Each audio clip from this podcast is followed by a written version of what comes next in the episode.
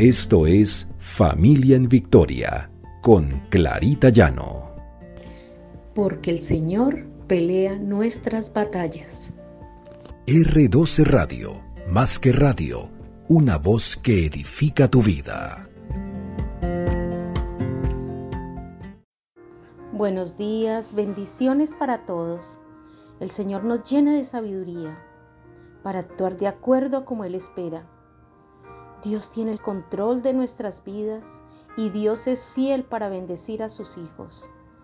Este es nuestro devocional Familia en Victoria, porque el Señor pelea nuestras batallas. Y seguimos basándonos en la vida de José para nuestro devocional. Encontramos en Génesis 41 del 33 al 36. José aconseja al faraón nombrar un gobernador sabio y prudente para manejar los territorios.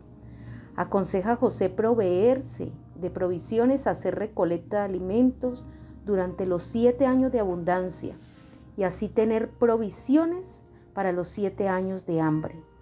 José era un hombre sabio y oía al Señor, oía lo que el Señor le decía. Y en Génesis 41, 37 al 46, el faraón decide nombrar a José gobernador diciendo, ¿Acaso hallaremos otro hombre como este en quien esté el Espíritu de Dios?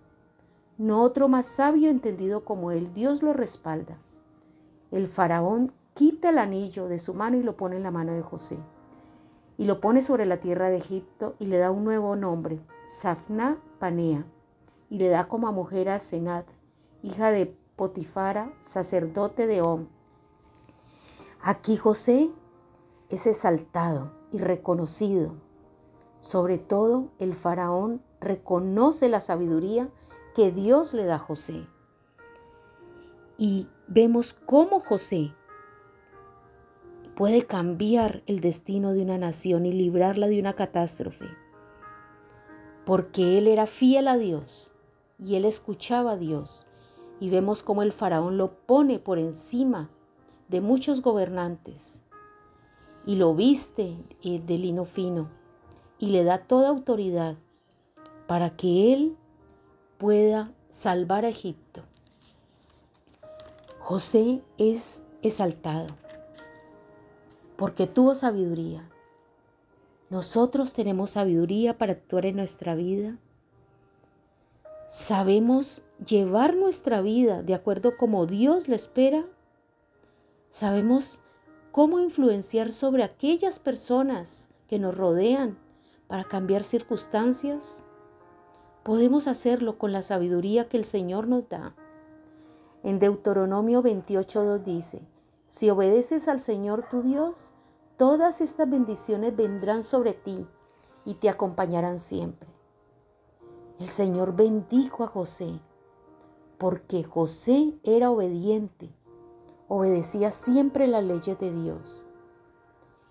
Y nosotros podemos ser obedientes, enseñarle a nuestros hijos, a nuestra familia a ser obedientes para recibir esas bendiciones que Dios tiene preparado para nosotros. José ascendió rápidamente a la cima del triunfo, porque así Dios lo quiso. En el Salmo 37, 23, 24 dice, El Señor afirma los pasos del hombre cuando le agrada su modo de vivir. Podrá tropezar pero no caerá, porque el Señor lo sostiene de la mano. El Señor sostiene siempre a sus hijos cuando andan por los caminos correctos y no nos dejará caer. Él nos pondrá en la cima, así como hizo el faraón con José, así seremos reconocidos, primero por Dios y después por los hombres. Oremos, Padre amado, gracias te damos Señor, porque hemos recibido bendiciones que vienen de tu mano, Señor. Y te pedimos, Señor, sabiduría para nuestra familia, para nosotros, para andar en los caminos correctos, para hacer tu voluntad, Señor, para ser esas personas que cumplen con tus mandamientos, Señor. Y sabemos que tú, Señor, también que eres fiel, nos bendecirás. Bendecirás nuestra familia, nuestros hijos, bendecirás nuestra vida, así Señor como lo hiciste con José. Bendito y alabado sea tu nombre, Señor, que sobre todo nombre. Te hemos orado en el precioso nombre de Cristo Jesús. Amén y amén.